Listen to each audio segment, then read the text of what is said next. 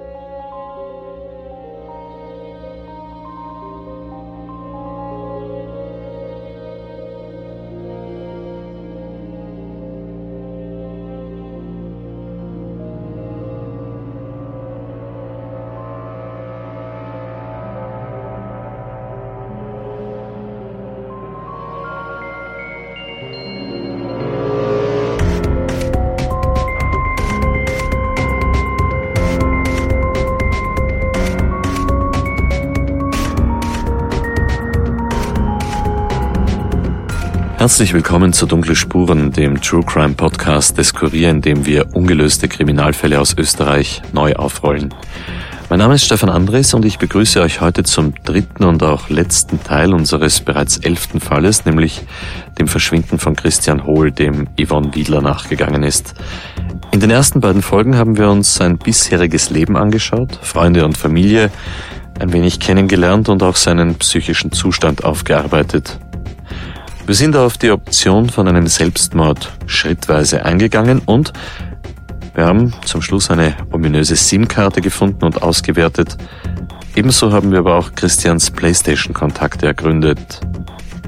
Was nach wie vor bleibt, ist diese eine Frage, nämlich, was ist mit Christian Hohl passiert? Denn in diesem Fall gibt es nicht nur eine seltsame Begebenheit.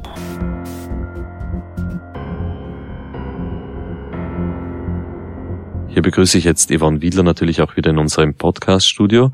Hallo Ivi. Hallo Stefan. Ivi, Christians Freund Kevin hat dir mhm. drei Namen genannt, die etwas mit seinem Verschwinden zu tun haben oder zumindest äh, etwas über ihn wissen könnten. Ja. Florian haben wir das letzte Mal schon gehört. Genau, ja. Der zweite Name war dann Marco, von dem du die Nummer auf dieser zurückgebliebenen SIM-Karte gefunden hast. Mhm. Und mit ihm hast du dann auch ein Treffen am Bahnhof in Krems ausgemacht. Genau, das ist richtig.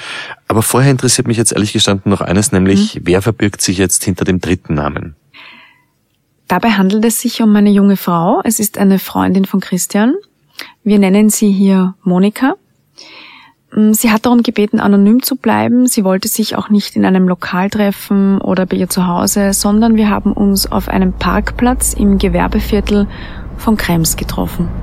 Nach 600 Metern im Kreisverkehr geradeaus nach Wiener Straße B35 fahren. Da war das Schild Krems an der Donau. Ich wusste schon vorab, wie Monika ausschaut. Kevin hat mir ihr Facebook-Profil gezeigt und ja, ich habe sie dann gesehen am Parkplatz und als sie so auf mich zugekommen ist, habe ich gemerkt, dass sie schon sehr nervös ist.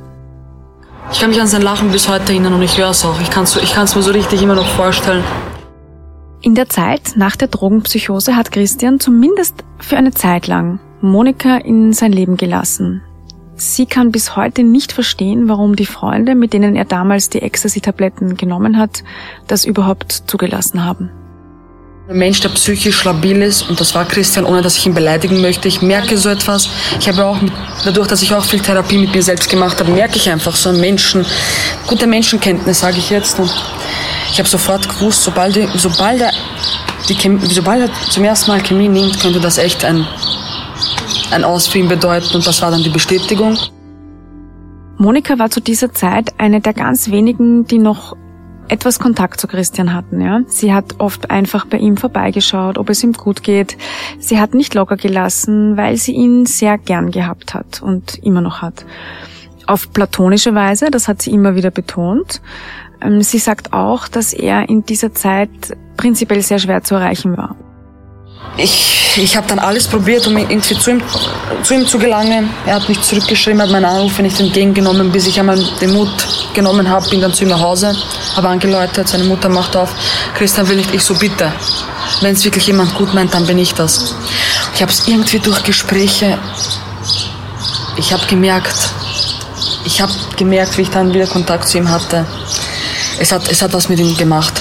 Und etwas, etwas sehr Großes. Und kann selber von Erfahrungen sagen, wenn du wirklich nicht stark genug psychisch bist und gewisse Sachen, die du auf Drugs erlebst, das kann dir dein Leben komplett zerstören. Du kommst nie wieder zu dir. Und auch wenn es nur eine kurze Zeit ist und vor allem das Gras hat er dann trotzdem weiter geraucht.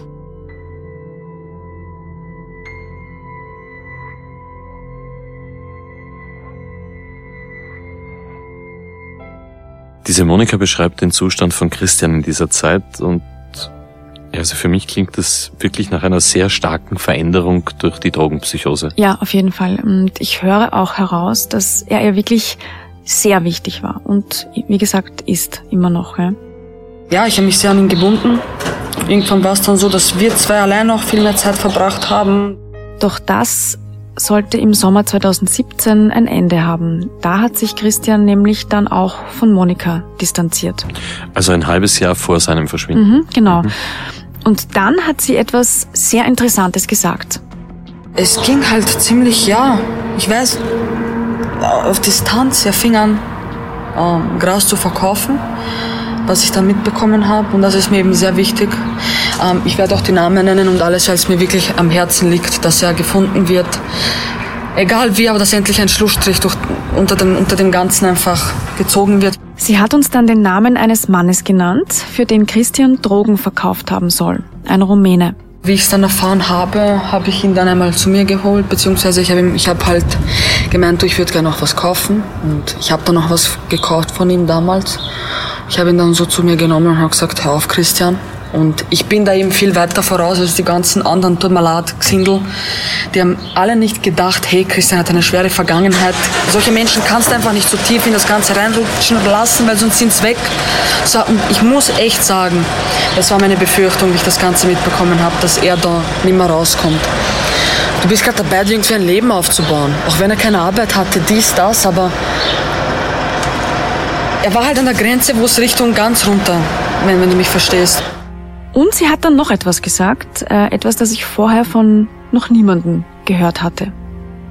Und er hat gespielt, er war spielsüchtig, das habe ich, das hab ich auch gehört. Nicht gezockt, sondern Win-Win, Admiral gezockt. Das auch noch? Bettlokale, mhm. Glücksspiel, Automaten? Ja, also ich habe dann später auch Christians Mutter angerufen und gefragt, ob das stimmt, weil ich das eben noch nie gehört hatte. Und erst auf Nachfrage hat sie mir dann auch davon erzählt. Sie meinte aber, er hat das nur hin und wieder gemacht. Diese Monika sagt aber, dass er richtig süchtig war. Also, ganz ehrlich, Yvonne, sollte Christian hier vielleicht mit der Wettmafia in Kontakt geraten sein und dort jemandem Geld geschuldet haben, hm. dann sage ich dir, das ist ein extrem gefährliches Milieu dort. Ja, vor allem, wir müssen ja eigentlich annehmen, dass er mit 700 Euro das Haus verlassen hat. Das haben wir ja sowohl von Kevin als auch von der Mutter gehört. Ja, und diese Leute machen wirklich keinen Spaß, wenn es darum geht, dass sie ihr Geld haben wollen. Ja, ich weiß, das sind echt nochmal andere Kaliber. Es ist leider wirklich schwer zu überprüfen für uns, was da stimmt und was nicht. Monika hat mir im Zuge unseres Gespräches jedenfalls mehrere Namen notiert die in Richtung Drogenszene etwas mit Christian zu tun gehabt haben sollen. Alles Männernamen, von denen mir im Zuge der Recherche zwei schon untergekommen sind. Die haben allerdings auf meine Kontaktanfragen nicht reagiert. Da sind wir jetzt an einem Punkt, wo journalistische Recherche und polizeiliche Ermittlungsarbeit unbedingt ineinander übergehen müssen. Ja, genau. An diesem Punkt sind Ermittlungen nötig, die mir als Journalistin nicht möglich sind. Also ich habe daher diese Namen, die mir Monika gegeben hat, an den Ermittler Josef Simhandel vom Landeskriminalamt weitergegeben. Ich kann Monika allerdings schwer einschätzen, ob das jetzt alles die Wahrheit ist, die sie sagt, oder ob sie vielleicht etwas übertrieben hat bei manchen Punkten, oder ob sie vielleicht uns bewusst oder unbewusst ein bisschen in die Irre leitet. Das ist wirklich schwer einzuschätzen und das obliegt nun den Kriminalbeamten. Ich gehe nicht davon aus, dass alle diese Namen der Polizei komplett unbekannt sind. Hm. Vielleicht können unsere Recherchen ja bei der Ermittlung ein bisschen helfen. Ja. Jetzt haben wir ja schon gehört, dass dieser, dass diese Kremser Szene nicht sonderlich groß ist und dass da eigentlich fast jeder jeden kennt. Mhm. Da wäre es doch sehr wahrscheinlich, dass einige mehr wissen, als sie sagen, wenn das, was Monika jetzt erzählt hat, stimmt. Davon ist auf jeden Fall auszugehen. Also aus diesem Grund habe ich dann den Verein Impulse Krems kontaktiert. Das ist eine Einrichtung, die ist für alles zuständig, was Sozialarbeit und Integrationsarbeit von Jugendlichen betrifft. Also kurz gesagt, sie befassen sich mit unter Anführungszeichen Problemjugendlichen. Und sie arbeiten auch eng mit dem Jugendamt zusammen zum Beispiel. Im Vergleich mit anderen Städten würde Krems im Durchschnittsfeld sehen, also äh, drogenspezifisch äh, nicht auffälliger wie andere mittleren Städte. Das ist Manuela Leoni. Sie ist Geschäftsführerin des Vereins und sie hat mir erzählt, äh, was sie bei den heutigen Jugendlichen in Krems so beobachtet. Diese psychiatrischen Auffälligkeiten, die tatsächlich immer mehr werden. Früher war es so, dass diese klassische Rebellierungsphase in der Jugendphase, dass man rausgeht, stumm macht, auffällig ist im öffentlichen Bereich, dass das deutlich abnimmt. Aggressives Verhalten sei heute bei diesen Jugendlichen, sage ich mal, eher in sich gerichtet und ihre Kollegin, die ist für die mobile Jugendarbeit zuständig, sprich die macht Streetwork, ähm, die hat sich dann zu uns gesetzt, Alice Grobig. Nur noch mit zum, zum, zum Suchtmittelgebrauch. Also manche machen das schon sehr, sehr gern öffentlich oder ja. beziehungsweise muss auch natürlich das Wohnumfeld zu Hause so sein, dass ich mich gern zurückziehe. Wenn sie dann tatsächlich so, ähm, die Sucht äh, so im Vordergrund ist, dass sie nicht mehr, mehr arbeitsfähig sind oder so, dann wandern sie meistens nach Wien ab in die Anonymität. Mhm. Also da ist Grenze einfach zu, da ist die soziale Kontrolle zu hoch, da ja. kennt jeder jeden. Abwanderung in die Anonymität also. Mhm. Als Wiener denkt man an das natürlich überhaupt nicht, aber es klingt schon sehr plausibel, finde ja. ich. Weg aus so einer kleinen Stadt wie Krems. Ich habe mich daran erinnert, dass Kevin mir erzählt hat, dass der Freundeskreis, damals inklusive Christian, eine Zeit lang schon auch öfter nach Wien gefahren ist am Abend, um dort auszugehen zum Beispiel. Also die haben Wien schon auch gekannt? Ja, schon. Es mhm. war ihnen nicht unbekannt und ähm, dann habe ich das Thema gewechselt und habe Leoni und Grubich auch auf das Thema Suizid unter jungen Menschen in Krems angesprochen. Es hat einige, vor allem sehr junge Suizide eigentlich in den letzten Jahren gegeben.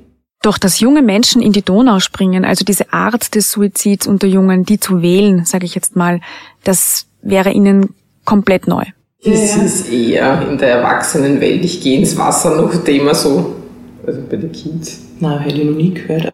Na gut, das passt jetzt natürlich auch zu meinem Gefühl, dass Christian wahrscheinlich eher nicht in die Donau gesprungen ist an dem Abend. So ein Plan, der, der manifestiert sich auch irgendwie über längere Zeit hinweg. Aber Ivi, kennen die beiden Christian Hohl? Ist er von diesem Verein betreut worden? Nun kommen wir zu einem sehr interessanten Punkt bei dem Gespräch. Ähm, hör gut zu jetzt. Wie hat der Kassen? Christian Hohl. Das ist. Äh, du, ich bin anonym. Also, das ist eure Schwester. Mhm, jetzt genau. klingelt's. Jetzt klingelt's bei den Frauen? Das ist schon sehr bezeichnend. Ich würde eher sagen, die sind richtig erschrocken. Die wissen offenbar ganz genau, wer das ist. Ja, das war ganz offensichtlich, oder? Also danach war wirklich eine sehr lange betretene Stille im Raum. Sie dürfen mir nichts sagen über den Klienten. Hm. Das wusste ich ja. Ich habe aber gemerkt, dass sie schon gerne würden. Also da würde mich mein Gefühl schon sehr täuschen, wenn dem nicht so wäre. Das Gespräch hat sich dann, nachdem sie wussten, von wem ich rede, in folgende Richtung gedreht. Alice Grobig hat dann nämlich das gesagt. Was mir nur in Bezug einfällt, ist jetzt äh, nicht auf den Fall natürlich, aber ja. was in Krems dann schon auffallend ist für, für Jugendliche, die durch System fallen, sage ich mal. Ähm, in Bezug auf Notschlafstellen, das möchte ich schon erwähnen, du bist gezwungen, eigentlich St. Pölten oder Wien zu gehen, weil wenn es daheim nicht funktioniert. Es, es gibt nichts. Also, und wenn du mal in St. Pölten gibst, da gibt es einfach schon eine gute Jugend, da würde ich schon fast von Szene reden. Oder also der Weg weg von, von Krems ist dann ziemlich schnell. Das heißt, es ist dann ab einem gewissen Punkt schon eher verlockend, Krems zu verlassen? Verlockend notwendig. Also ähm, ja. wir sind eh für Fremd- und Selbstgefährdung auch zuständig in, in, in allen Jugendeinrichtungen. Mhm. Ja, also diesen, diesen Tipp von, von, von der Notschlafstelle St. Pölten, das gehen wir oft her. Für mich klingt das jetzt nach, Christian war in einer gefährdeten Situation, ob jetzt durch Fremde oder sich selbst, ist dort in der Nacht hin und sie hat ihm den Tipp gegeben, in die Notschlafstelle St. Pölten zu fahren. Ja, und aus vielen anderen Gründen, vielleicht die gefährliche Wetter- und Drogenszene, könnte er heute ohnehin besser irgendwo in der Anonymität leben, zum Beispiel ja. in Wien. Du, ich sag mal, es ist durchaus möglich, dass sich das so zugetragen hat. Aber wir wissen es nicht. Ich habe wirklich sehr gehofft, dass die beiden mir noch konkreteres sagen, aber ich verstehe natürlich, dass sie das nicht dürfen. Ich habe dann ein bisschen über meine Recherchen erzählt und erwähnt, dass Christian sehr viel zu Hause war und vor allem auch sehr viel online war in der Zeit vor seinem Verschwinden. Die Online-Kontakte sind, ja. also für uns natürlich überhaupt nicht nachvollziehbar, aber da hat es vorhin im Gespräch ein bisschen klingelt. Du weißt nie, wie die vernetzt sind. Mhm. Und natürlich der Freundeskreis in Krems keine Ahnung hat, weil das ist ja sogar die virtuelle Welt, die Parallelwelt. Das frage ich mich ja auch immer wieder. Was hat Christian da online die ganze Zeit eigentlich gemacht? Ja, und mir hat vor allem das mit dieser Notschlafstelle St. Pölten keine Ruhe gelassen. Ich habe dort angerufen dann und tatsächlich wurde mir gesagt, dass sie Aufzeichnungen darüber führen, wer wann dort übernachtet hat. Allerdings geben Sie mir diese Informationen nicht, weil ich Journalistin bin. Diese Informationen bekommt nur die Polizei, wenn es eine Abgängigkeitsmeldung gibt. Ja, und die gibt's. Die gibt es, ja. Auch darüber werden wir natürlich die Ermittler in Kenntnis setzen. Alice Grobig hat mich dann zur Türe begleitet und beim Verabschieden erwähnt, dass es halt wirklich ein sehr schmaler Grad ist zwischen Verschwiegenheitspflicht und helfen wollen. Das heißt jetzt also, die dritte Option neben Selbstmord und Verbrechen, nämlich dass er untergetaucht ist und woanders lebt, ist nicht komplett auszuschließen. Eigentlich ganz im Gegenteil mittlerweile. Also ich sehe das auch so, muss ich ehrlich sagen. Kann man nicht ausschließen, nach dem, was wir bisher erfahren haben. Hinzu kommt ja dann noch eine weitere Entdeckung, die ich in den Dokumenten bei der Mutter gemacht habe. Aber dazu gleich mehr. Jetzt kommen wir zum Treffen mit diesem Marco am Bahnhof in Krems.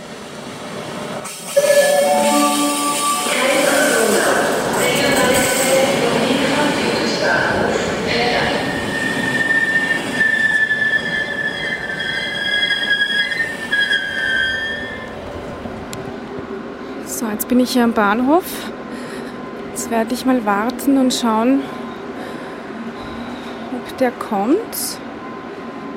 Da ist übrigens auch gleich das nächste Admiral Sportwetten zur, zur Wohnung. Hm, ich war gerade drinnen und habe gefragt, ob Ihnen der Name Christian Holl etwas sagt und habe Ihnen auch ein Foto gezeigt, aber ist Ihnen nicht bekannt. Gut, das ist jetzt drei Jahre her.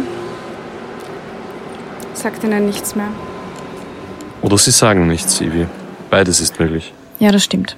Natürlich kann das auch gut sein. Ich bin dann direkt äh, zum Zentrum des Bahnhofgeländes marschiert und habe gewartet. Ich stehe jetzt am Bahnhof. Es ist kurz vor 13 Uhr. Das war der ausgemachte Treffpunkt und Uhrzeit 13 Uhr. Bis jetzt ist mal noch niemand da. Schauen wir mal. Schauen wir mal. Na, ist er dann gekommen? Die Zeit ist vergangen und vergangen. 20 Minuten nach eins habe ich ihn dann angerufen. Er hat nicht abgehoben. Da habe ich dann schon ein bisschen ein schlechtes Gefühl bekommen und nach mehrmaligem Versuchen war mir dann schon klar, mh, der kommt nicht, um mit mir zu reden. Plötzlich schaue ich auf mein Handy. Ich habe eine Nachricht von Marco erhalten. Eine, ja, ich würde mal sagen, schon eher besorgniserregende Nachricht. Ja, und was ist in dieser SMS gestanden? Tja, das hört ihr nach einer ganz kurzen Pause.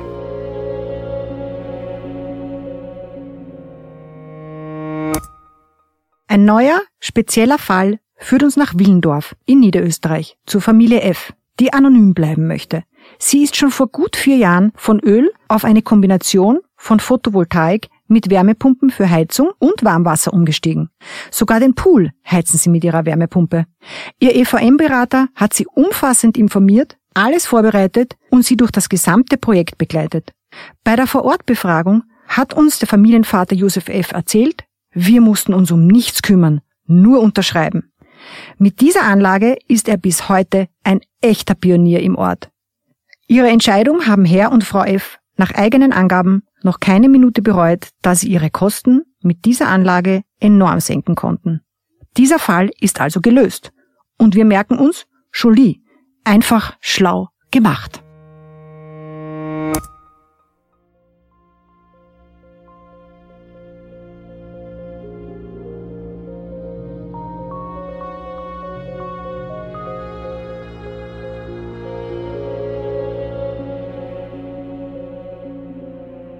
Willkommen zurück zu Dunkle Spuren und zum Fall vom verschwundenen Niederösterreicher Christian Hohl.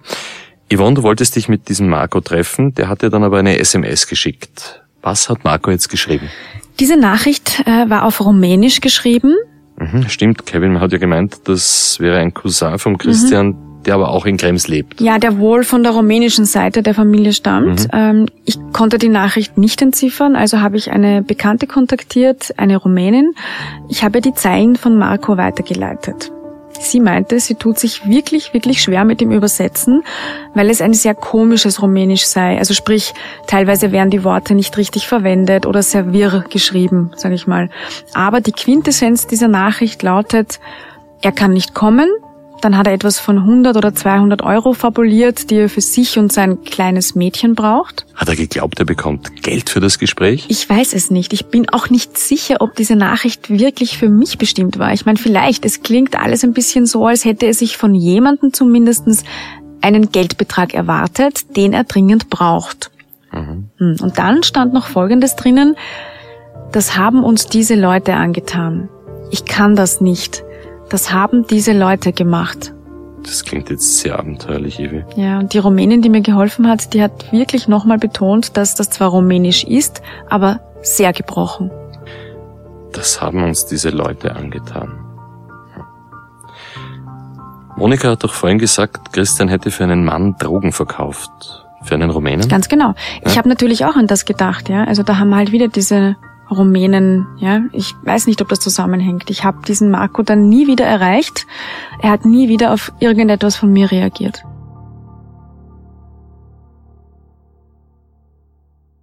Keine Reaktion. Nein. Keine Antwort. Er will nicht mit dir sprechen. Das ist in diesem Fall ja keine Seltenheit mehr. Irgendwie stehen wir jetzt wieder ganz am Anfang, Ivi. Es ist ja. alles möglich. Mhm. Mhm. So ist es. Mm, ich habe die Menschen, mit denen ich im Zuge dieser Recherche über Christian gesprochen habe, auch alle nach ihrer Einschätzung gefragt, was denn mit Christian wohl passiert sein könnte. Ich glaube nicht, dass er sich selber was hat, sondern dass das da vielleicht irgendwer Dritter noch die Finger mit drinnen gehabt hat. Dritter? Ja, Zweiter. Ja, und halt, weißt du, wie meine. Aber. Also, dass ihm was passiert ist? Ja. Und zwar kann er kann sich wehren, weißt du was man? Ha? Er kann sich wehren, oder? Wer hätte was da? Wo kann sich der wehren? Warum soll sie nicht wehren können? Ja, es muss ja nicht einer gewesen sein. Ne? Da geht es rein ums Prinzip. Ja, das heißt ja, ich, ich glaube, man das so gewesen war. Ja, das, muss ja nicht, das muss ja nicht in Krems passiert sein.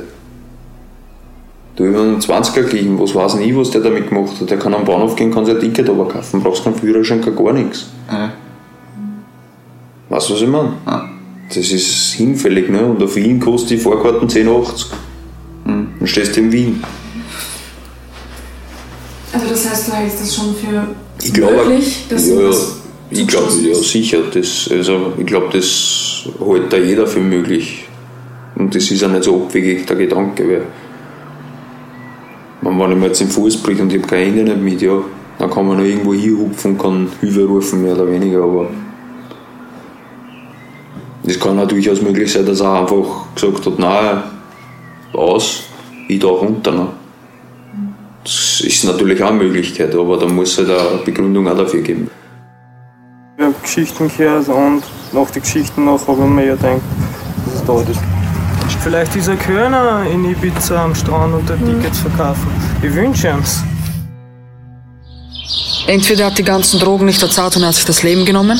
Wenn ja, wo ist er? Wenn ja, wo ist er? Verdammte Scheiße. Dann die zweite Möglichkeit ist durch das ganze Deal ob, ob er da irgendwie Scheiße gebaut hat, dass das dann mit ihm was zu tun hatte, dass sie ihn dann einfach, keine Ahnung, das war halt die zweite Möglichkeit, haben sie ihn verschleppt.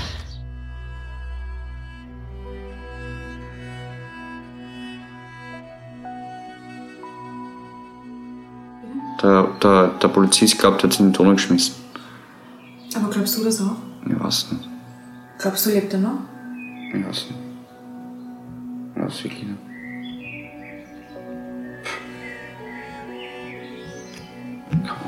Ich weiß nicht, wie, ob man so lang. Wie lange ist es weg? Drei Jahre? Man so lange irgendwie durchhält ohne. Ja, zwei Jahre und. Vielleicht ist es irgendwo in einem Ausland. Ich glaube, dass es in Deutschland ist. Was ist in Deutschland? Was? Na, gibt's da jemanden? Sag kein Freund. Also ich habe immer gesagt, wenn er, wenn, wenn er wo ist, dann Rumänien oder Deutschland. Da ist jetzt wirklich praktisch jede Option dabei. Mhm. Und noch etwas. Ähm, der Ermittler Simhandel hat mir in einem Vorgespräch gesagt, dass Christian angeblich im Jahr nach seinem Verschwinden bei einem Faschingsumzug in Krems gesehen wurde. Aber das war bisher nicht zu verifizieren und das sei im Nachhinein, er meint, das sei unwahrscheinlich. Echt jetzt? Ja. Wer will Christian denn da bitte gesehen haben? Also es hätte ihn jemand gesehen und hat das der Mutter gesagt und sie ist dann mit dieser Information zur Polizei gegangen. Aha. Aber ja, das ist natürlich im Nachhinein wirklich schwer zu überprüfen, wer bei einem großen Umzug dabei war oder nicht. Ja, außerdem der Ermittler Simhandel, das haben wir ja schon früher gehört, der glaubt ja sowieso eher an einen Selbstmord oder an ein Verbrechen. Genau, das hat er gesagt, ja. Und ein anderer Kriminalexperte, der sich sehr viel mit vermissten Fällen in Österreich beschäftigt und äh, auch mit diesem, der hat zu mir gesagt, ich glaube, der hat die Schnauze von seinem Leben dort einfach voll gehabt und ist abgehaut. Die Schnauze voll gehabt vom Leben bei der Mutter. Was sagt denn Carmen Hohl eigentlich? Was glaubt sie, was mit ihrem Sohn passiert ist?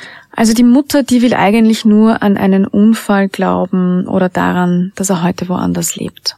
Er hat bekommen äh, viele, äh, viele Briefe von der Telefonate, diese, wie heißt das, in Ausland, mit Mädchen, diese. Ja, diese, ja, wie heißt das? Hotlines oder Hotline oder Textdinger. Okay, das ja, sowas hat gehabt. Ich habe immer, nie- ich habe noch nie geöffnet, aber kann sein, ist noch da von der Christian. Äh, Das schauen wir uns dann gleich in Ruhe durch. Das ist jetzt interessant. Es gibt Briefe von Mädchen aus dem Ausland, bei denen Christian sein könnte. Nicht ganz. Ich habe mir diese Briefe äh, dann angesehen genauer. Damit meint sie aber etwas anderes. Christian hat keine Briefe von Frauen bekommen, sondern er war registriert auf einer deutschsprachigen Dating-Website. Ah ja. Ja, wo Menschen aus Österreich, der Schweiz und auch aus Deutschland Profile haben. Und von dieser Plattform sind nach seinem Verschwinden noch offene Rechnungen eingetrudelt bei der Mutter. Jetzt wissen wir also, was er online die ganze Zeit gemacht hat. Ja, auch das ist jetzt wieder so eine Sache. Ich bin mir nicht sicher, ob das so viel war, weil ich habe mich dann testhalber dort registriert auf dieser Website und wenn man dort ein Profil anlegt, dann ist das zunächst mal kostenlos.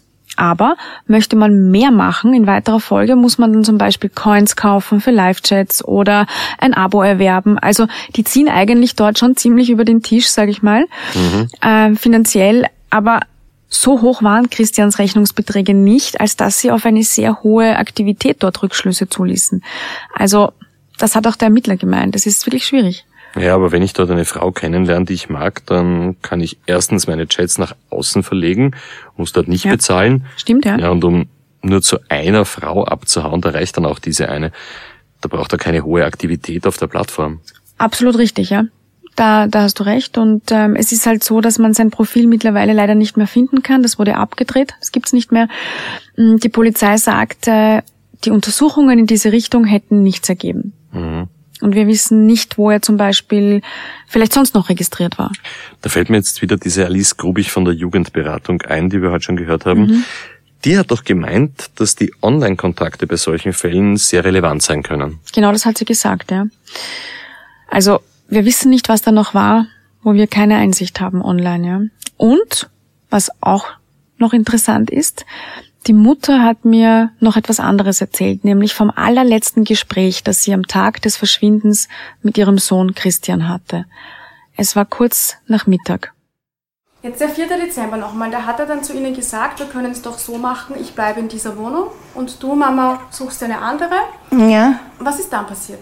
Dann hat äh, gesagt, Mama, was machst du äh, äh, fünf Jahre später, wenn ich habe eine Bewährung gehabt und äh, hat mich gefragt, was mache ich fünf Jahre später.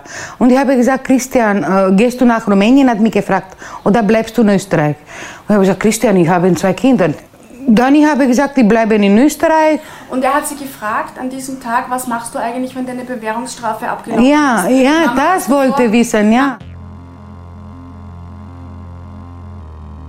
Also einige Stunden bevor er verschwunden ist, ist er auf seine Mutter zugegangen und hat sie gefragt, ob sie nach dem Ablauf ihrer Bewährungsstrafe in Österreich bleibt oder ob sie nach Rumänien zurückgeht. Mhm. Und sie hat gemeint, sie bleibt hier. Genau, ja. Und sie hat mir dann erzählt, als er an diesem Abend vom Zigarettenautomaten nicht zurückgekommen ist und sie begonnen hat, sich Sorgen zu machen, da ist ihr sofort wieder dieses seltsame Gespräch in den Kopf gekommen, diese komische Frage von Christian, weil er das zuvor noch nie gefragt hätte. Meinst du, diese Frage hat etwas zu bedeuten? Ich weiß nicht.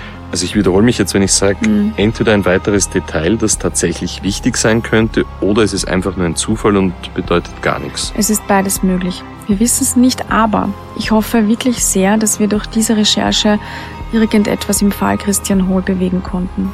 Was ist mit diesem 20-jährigen Burschen passiert? Lebt er noch oder ist er tot? Treiben vielleicht Christians Überreste am Grund der Donau? Und wenn ja, war es Selbstmord, weil er psychisch nicht mehr gekonnt hat? Oder war es ein Verbrechen und jemand hat seine Leiche in der Donau entsorgt? Ist Christian an diesem 4. Dezember 2017 mit 700 Euro vielleicht in ein Wettcafé gegangen? Oder hat er jemandem Geld geschuldet? Aus der Drogenszene vielleicht oder der Webmafia? Das Treffen ist dann schiefgegangen. Ist er vielleicht verschleppt worden? Hat er das Geld überhaupt wirklich dabei gehabt? Ja, oder ganz anders. Hat es einen Streit mit der Mutter gegeben und er ist abgehauen aus Krems? Wohnt er heute vielleicht irgendwo in der Anonymität einer anderen Stadt oder sogar über den Landesgrenzen und führt ein ganz anderes Leben? Wenn letzteres eingetroffen ist und er das wollte, dann wünschen wir ihm natürlich, dass es ihm gut geht. Carmen Hohl hat mir auch erzählt, dass Christian immer ein Foto von seinem toten Vater dabei gehabt hat. Vielleicht lebt er ja wirklich irgendwo da draußen. Mein Gefühl sagt mir, in dieser Geschichte kommt noch was. Ja, ähm, weil du das gerade ansprichst, da ist noch eine Sache passiert, ganz aktuell. Ah ja, was denn? Ich war mit den Recherchen für diesen Fall schon fast fertig, weil irgendwann muss man ja einen Schlussstrich ziehen und Mhm. sagen, so, das ist jetzt unser Fall, auch wenn es mir bei diesem wirklich sehr schwer gefallen ist, Das glaube ich dir. weil sich immer wieder neue Informationen aufgetan Mhm. haben. Jedenfalls hat mir Christians Mutter vor ein paar Tagen plötzlich spät am Abend eine Sprachnachricht geschickt. Ja, hallo, grüß Gott, Frau Hull ist da. Ich habe eine neue Telefonnummer. Äh, Folgendes, äh, könnte diese Foto von meinem Sohn sein? Ich weiß es nicht. Ich fühle mich, das ist Christian. Welches Foto meint sie da? Es gab kürzlich in einem Lokal in Mautern in der Nacht einen Einbruch. Das Lokal hatte aber Kameras und die Fotos der beiden Einbrecher unter anderem via Facebook geteilt, damit man die findet. Mhm. Mautern, wo ist das? Ich habe das auch nachgeschaut, das ist eine kleine Gemeinde, nur vier Kilometer von Krems entfernt. Und die Mutter hat dir dieses Foto geschickt. Kann er es jetzt wirklich sein? Ja, du, ich habe es mir angeschaut, also pff, schwierig. Ich sag mal, mit ein paar Kilo weniger vielleicht. Mhm. Also ich würde jetzt wirklich nicht sagen, nein, auf gar keinen Fall. Man muss aber dazu sagen, es ist ein bisschen unscharf, es ist ein Schwarz-Weiß-Foto von so einer Nachtkamera, also schwer zu sagen. Schau, ich hab's eh hier. Ah ja, Ja, gut, das kann Das auch ist- irgendwer sein. ja genau. Die Mutter ist damit jedenfalls zur Polizei gegangen und das wird nun geprüft. Ich werde nicht sterben, bis ich nichts erfahre. Weiß ich nicht, wo der Christian ist. Das ist Musik, Musik, das gibt's nicht. Ich, glaube in Gott.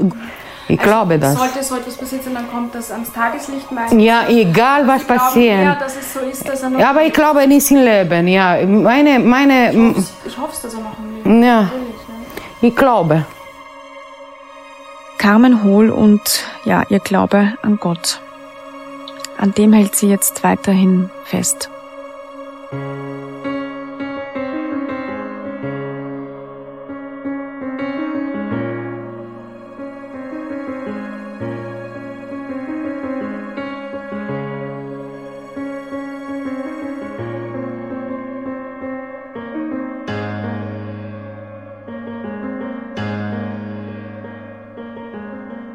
Wir danken dem Landeskriminalamt Niederösterreich für die Zusammenarbeit, aber auch der Familie und den Freunden von Christian Hohl für die Unterstützung bei der Aufarbeitung von diesem Fall und jedem und jeder, der oder die sich hier für ein Interview bereit erklärt hat. Falls ihr Hinweise zum vermissten Christian Hohl habt, dann ruft bitte entweder direkt das Landeskriminalamt Niederösterreich an unter der Nummer 059 133 30 33 33 oder ihr wendet euch an uns, per Mail am besten an dunklespuren.kurier.at. Und wenn euch dieser Podcast gefallen hat, dann hinterlasst bitte eine Bewertung in eurer Podcast-App und erzählt euren Freunden davon. Und eins noch, folgt uns auf instagram.com dunkle Spuren, da haben wir jede Menge zusätzliches Material zu diesem, aber auch zu allen anderen Fällen für euch aufbereitet. Dunkle Spuren ist ein Podcast des Kurier, Moderation Stefan Andres, Reporterinnen Yvonne Wiedler, Michaela Reibenwein, Elisabeth Hofer, Schnitt Tobias Peböck, Dominik Kanzian, Titelsong von Tobias Schützenberger, produziert von Elias Nabmesnik.